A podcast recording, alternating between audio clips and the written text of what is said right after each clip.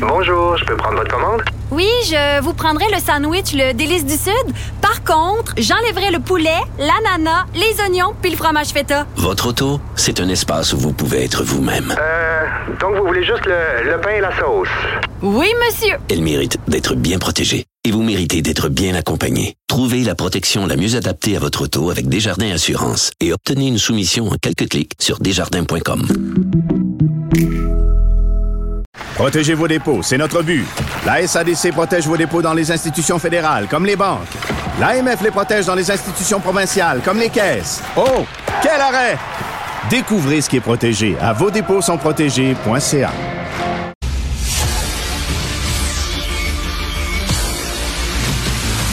Jean-François Lisée. On va juste dire qu'on est d'accord. Thomas Mulcair. Je te donne 100 raison. La rencontre. C'est vraiment une gaffe majeure. Tu viens de changer de position. Ce qui est bon pour Pitou est bon pour Minou. La rencontre. Lisée. Mulcair. Alors, euh, Tom, le patron, le chef du euh, NPD, Jack Singh, dit euh, concernant les transferts à santé, il a dit aux provinces, si votre plan, c'est d'ouvrir la porte au privé, ben désolé, le gouvernement ne devrait pas vous envoyer un mot dissous. Qu'est-ce que tu en penses? Moi, je pense qu'on est dû pour une réelle conversation d'adultes sur cette question-là. Et des a priori comme celle-là qui datent d'une autre époque, c'est absolu. Moi, je me souviens, M. Singh, quand ça faisait partie de son deal avec M. Trudeau, il voulait plus de soins, euh, d'accès à une couverture pour les médicaments ordonnancés. Ok, Il voulait un plan comme le Québec a déjà. Mais il avait une condition fallait que ça soit 100% public. Il voulait des garderies, mais il y avait un, plan. Il y avait 100% public seulement pour les garderies. Alors, regarde la réalité. Où est-ce qu'il y avait au Canada des garderies partout? Et, vraiment un beau système au Québec? Et quand Pauline Marois était en charge et ça a été amené, moi j'étais député à l'époque, on a dit on va pas scraper les privés, on va trouver une manière de les intégrer parce que c'est le service qui est important, le résultat compte plus qu'une idéologie. Quand le Québec a amené notre système de couverture pour les, euh, les médicaments par ordonnance, qu'est-ce qu'on a dit? Ben, on a dit, s'il y a déjà des assurances privées, on va faire un système hybride. C'est pas une idéologie que tu mets des fonctionnaires là-dedans, parce qu'on sait tous que les fonctionnaires, c'est pas une sinécure.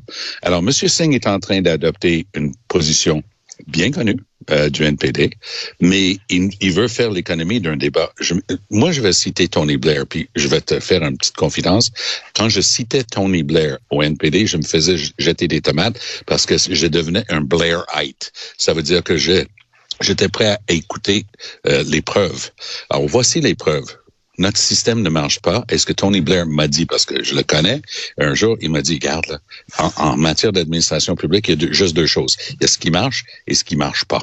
Alors, ce qui marche pas, c'est notre système actuel. C'est en train de péter de partout. Il faut avoir le courage de prendre à bras le corps ce débat important. Tant que tu capable d'aller chercher les services avec ta carte, puis il n'y a pas de frais cachés, puis des manières d'aller chercher de l'argent de plus. Ta carte d'assurance maladie te donne accès à une clinique, puis cette clinique est efficace, puis elle appartient à, des intérêts privés.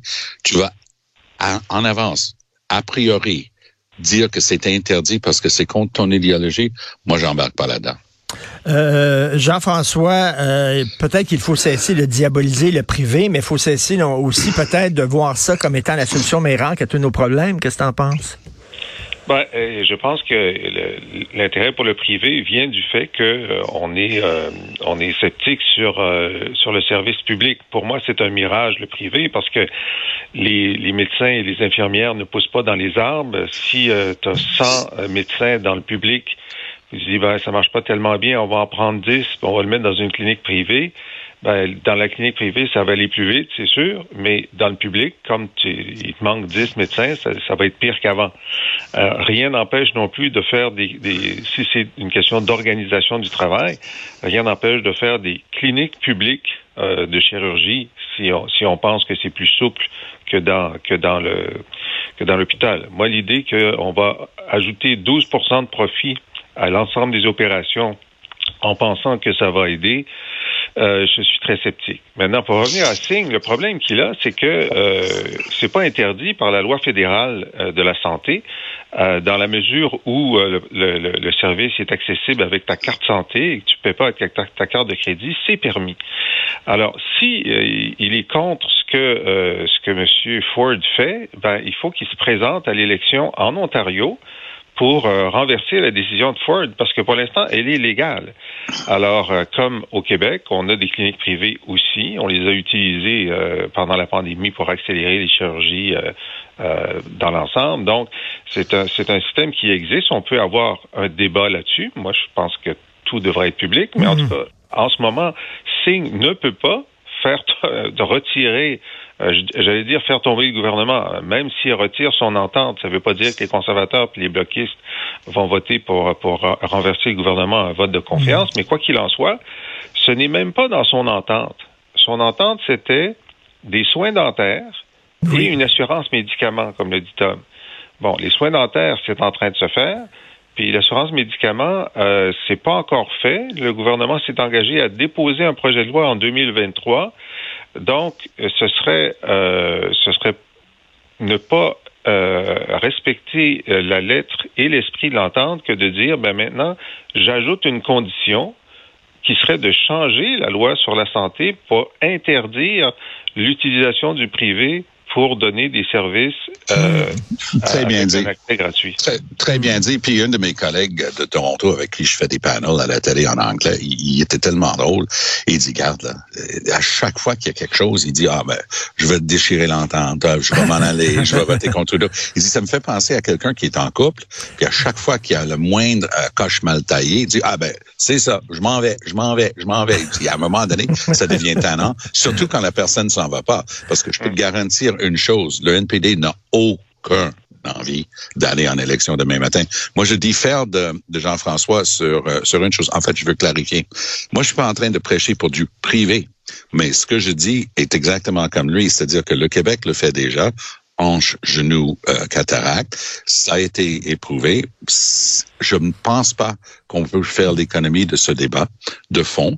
Et comme tu dis, comme Jean-François a si bien dit, c'est permis en vertu de la loi euh, de la santé, de l'entente qui existe entre Ottawa et les provinces. Donc, moi, j'ai je, hâte d'avoir ce débat-là parce que je suis plutôt du côté du payeur unique, je suis plutôt du côté du public. Mais je me rends compte qu'on ne peut pas faire l'économie d'une discussion à la lumière de la réalité de notre système de santé qui pète de partout. Et, Jean-François, lorsqu'on dit le privé en santé, par exemple, des hôpitaux privés, les gens disent, ben là, seulement les gens riches vont pouvoir y aller. Non, et je discutais euh, cette semaine avec euh, Éric Duhem, qui a proposé ça lors de sa rencontre avec François Legault. C'est un peu comme les CHSLD qui sont euh, conventionnés, c'est-à-dire ils sont gérés par euh, le privé, par une entreprise privée, mais ils doivent respecter des paramètres publics, puis ils sont financés par le public. C'est un peu ça, un hôpital privé, ça serait géré par le privé, mais euh, ça serait financé par le public, et puis on accepterait la carte soleil. Oui, ben ça c'est la proposition en ce moment euh, donc au Québec. Le, le gouvernement dit qu'il veut faire deux hôpitaux privés, mm. euh, mais encore là, je veux dire, euh, ça veut dire que l'entreprise privée qui va gérer l'hôpital va demander 12% de profit. Ça veut dire que les coûts vont augmenter de 12 euh, il va prendre les médecins au même endroit que les autres, il va prendre les infirmières au même endroit que les autres. Alors, je vois pas, je vois pas l'intérêt. Franchement, euh, ça va simplement coûter plus cher. Aux États-Unis, les hôpitaux sont vraiment privés, puis là, tu sors ta carte de crédit. Ben oui. Alors là, qui est, ce qui est bien dans notre débat à nous, c'est que on veut pas enfin, aller pour l'instant, personne ne propose ça. Non, voilà. Tout à fait. Bah, Et- et, et il, faut, il faut être astucieux parce que eux, ils vont être astucieux parce qu'il y a toutes sortes de manières de te proposer. Ah ben oui, on va faire euh, telle opération pour changer la lentille cornéenne, mais tu sais, hein, il y a un modèle, mais il est pas couvert par l'assurance maladie. Puis lui, il est 1500 dollars de plus, mais je peux te l'avoir. Donc oui, il faut absolument être aux aguets, être très prudent, pas être dupe. Euh, écoute, on parlait, le on parlait de. Doug Ford, Tom. Doug Ford euh, fait le jeu de la grande séduction à nos infirmières au Québec. Ben oui. Ben oui. Et, et, et regarde, en, en, en dedans de deux jours, les, les, deux nouvelles intéressantes. Je les mets pas ensemble parce que l'un cause l'autre. Je les mets ensemble parce qu'il s'agit de nos infirmières. Il y a deux jours, on reçoit ce rapport dévastateur d'André Garriépé, le commissaire responsable de ces questions-là. Il est autonome, même si administrativement, il relève de l'Office des professions. Il a regardé l'examen du mois de septembre de l'Ordre des infirmières, puis il sonne l'alarme. Il dit, il y a eu une injustice ici, il y a quelque chose qui tourne pas rond. Et il dit, je, somme le gouvernement d'annuler le prochain, le prochain examen du mois de mars. Il veut carrément l'annuler et le reporter. Et celui du mois de septembre compterait pas dans les trois chances que tu as le droit. Donc, c'est three strikes, you're out. Si tu échoues trois fois à cet examen-là, mais là, là tu n'as pas le droit de, de devenir infirmière. Là, on parle de plus de 1000 infirmières qui manque cruellement dans le réseau et l'Ordre des infirmières, depuis des lustres, demande que la formation infirmière passe toute à l'université. Ils appellent même les infirmières, qui sont des infirmières tout court, mais ils les appellent les infirmières techniciennes pour justement diminuer un peu le rôle des, des cégeps. Il y a des douzaines, de, depuis des ah des années. On forme au cégep. Il y a des milliers de personnes qui sortent de nos cégeps. Elles font un travail merveilleux. Leur équivalence est reconnue partout. Et là, on est en train de faire les frais d'une chicane corporative parce que là, ce que Gary Épée a trouvé, là, il dit, il va avoir un deuxième rapport, mais d'urgence, ça, c'est des mesures qu'il faut prendre. Pourquoi j'en parle en même temps que Doug Ford? Parce qu'il oh, y a quelque chose, encore une fois, qui est évidente. Elle est où, Sonia Labelle? C'est elle, la ministre responsable de l'application des lois professionnelles. Je la vois pas dans ce débat-là depuis deux jours. Il est où Dubé sur cette importante question-là? Je le vois pas. Doug Ford est en train de dire, êtes-vous tanné de travailler au Québec? Moi, je vais vous payer 50% de plus et, mm. par ailleurs, formé dans votre cégep, je vous donne exactement l'équivalence avec mes infirmières d'Ontario et la même paye. Et, et tu sais quoi? Il y en a qui vont l'accepter. Ben, tout à fait. Donc, Jean-François, il y a la Suisse qui courtise nos infirmières. Je connais une infirmière, moi, québécoise, qui vit maintenant en Suisse avec des très bonnes conditions. Et là, maintenant, c'est l'Ontario. Écoute, c'est... Euh, c'était déjà le cas que, par exemple, les super infirmières du Québec considéraient qu'elles étaient beaucoup mieux traitées en Ontario. Elles avaient une réelle autonomie, alors qu'ici, euh, elles étaient complètement sous la coupe du médecin. Bon, il y a eu des modifications qui ont été faites depuis, mais euh, je suis pas certain que ce soit euh, ce soit aussi intéressant pour elles ici que là-bas. Maintenant, au-delà de euh, l'attrait comparé des conditions en Ontario et au Québec, dans une situation où il y a une pénurie d'infirmières dans les deux provinces voisines, où, où euh, Ford et Legault sont censés être des amis, c'est extrêmement désagréable qu'un premier ministre, tu sais, on dit, bon, disons que les hôpitaux font du recrutement, etc., ça, ça peut encore passer, mais que le premier ministre, ami, voisin, mmh. fasse mmh. un appel à tes infirmières, moi, si j'étais le gauche, je serais en beau fusil. Je serais mmh. très, très, euh, très fâché. Je l'appellerais pour dire, franchement, ça se fait pas. Tu sais, franchement, ah ouais. ça se fait pas. Là, euh, j'ai hâte de voir qu'est-ce qui va se passer. Oui, très bien, très bien dit. Ça se fait pas. C'est très simple et c'est très clair. Euh, hier, donc, Sandro Grande, hein, qui avait été embauché puis congédié par le CF de Montréal, a présenté ses excuses publiques. On en écoute un petit extrait. La semaine dernière, j'ai écrit et envoyé une lettre personnelle à Madame Pauline Marois pour donner mes excuses les plus sincères. Et j'ai eu l'honneur de recevoir une réponse touchante de sa part. Bon, c'était très émouvant. Euh, il dit qu'il a reçu des menaces de mort, lui et sa famille. C'est bien sûr inacceptable, mais demain dans ma chronique, Tom, je dis euh, malgré tout, il est chanceux parce que Denis Blanchette, technicien de scène qui était au Métropolis, ouais. lui n'a pas reçu de menace de mort. Il a été carrément tué. Oui, oui. Et, et c'est, mais au début de cette histoire-là, je me souviens quand tous les trois on avait parlé la première fois, et Jean-François a fait remarquer une chose intéressante, c'est que Grandet s'était pas excusé, il s'est fait excuser par communiqué de presse du club de football. Alors cette fois-ci, personnellement, c'est une appréciation tout à fait subjective et personnelle. Moi, je sens que ce gars-là a enfin réalisé la gravité de ce qu'il a fait et ses excuses, pour moi, étaient très sincères. OK. Euh, Jean-François, est-ce que tu es d'accord? Est-ce que tu as trouvé ses excuses sincères? Cela dit, s'il n'y avait pas eu la crise et si euh, des gens n'avaient pas tiré la sonnette d'alarme, euh, est-ce qu'il se serait excusé? Écoute, on ne le sait pas et la bonne foi se présume. Hmm. Alors lui, il a quand même, puis c'est sûr que les communicateurs de, de CF euh, l'ont aidé, ils l'ont aidé à écrire son truc, puis ils l'ont préparé, c'est sûr. Mais à la fin, c'est lui qui a décidé de faire la conférence de presse, d'utiliser ces mots-là. On a bien vu que ce qui l'a le plus euh, marqué, c'est l'impact sur ses enfants, sur sa famille, euh, parce que évidemment, quand tu s'appelles Grande euh, à Montréal pendant la, la semaine dernière, ça n'a pas dû être facile. Euh, et donc, euh, ce qu'il a appris, c'est que lorsqu'on tient des propos comme ceux-là, ça a des conséquences dans une société qui refuse la violence.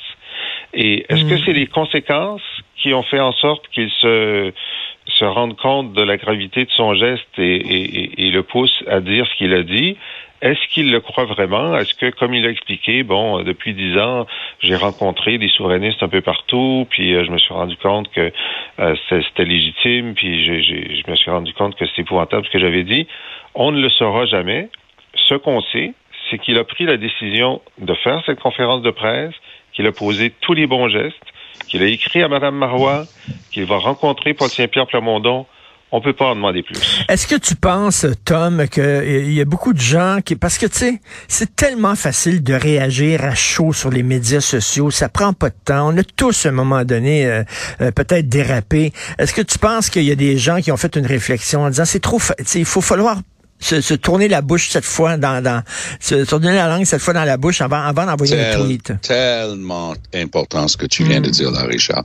Et oui, je pense que pour beaucoup de gens qui réagissent sur le vif, on dirait que c'est une compétition qui peut, qui peut dire la chose la plus blessante. La, la plus bête. De voir- Et là, les gens se sentent satisfaits d'eux-mêmes.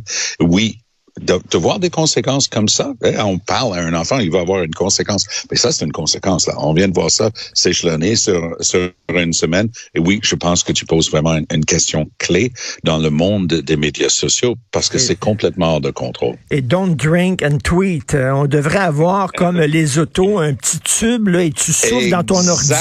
Exact- Exactement. Et parce il y que quand ministre, je reste- il y avait un ministre je- libéral après minuit, deux d'ailleurs. Oui.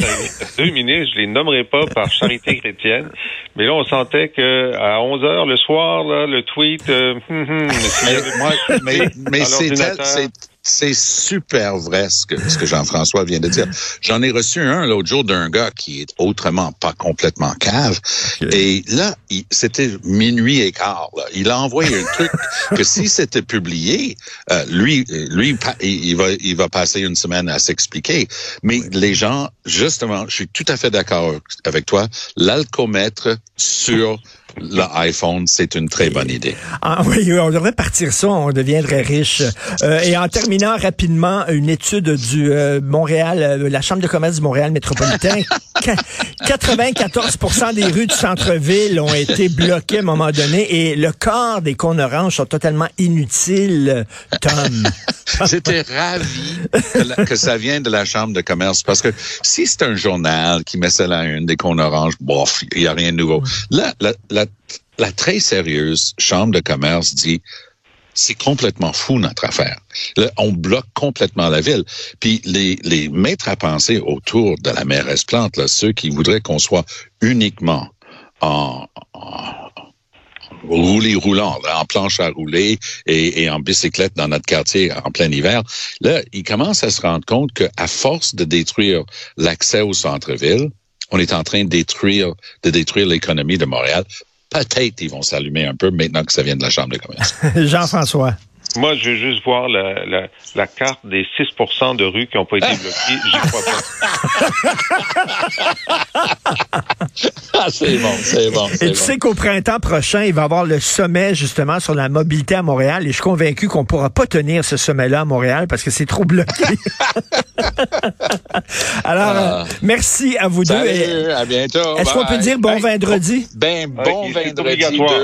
Deux, verres. Bye. Salut. Salut. Alors, si vous voulez euh, lire euh, les commentaires de Jean-François Lisée sur l'actualité, écoutez son excellent euh, balado.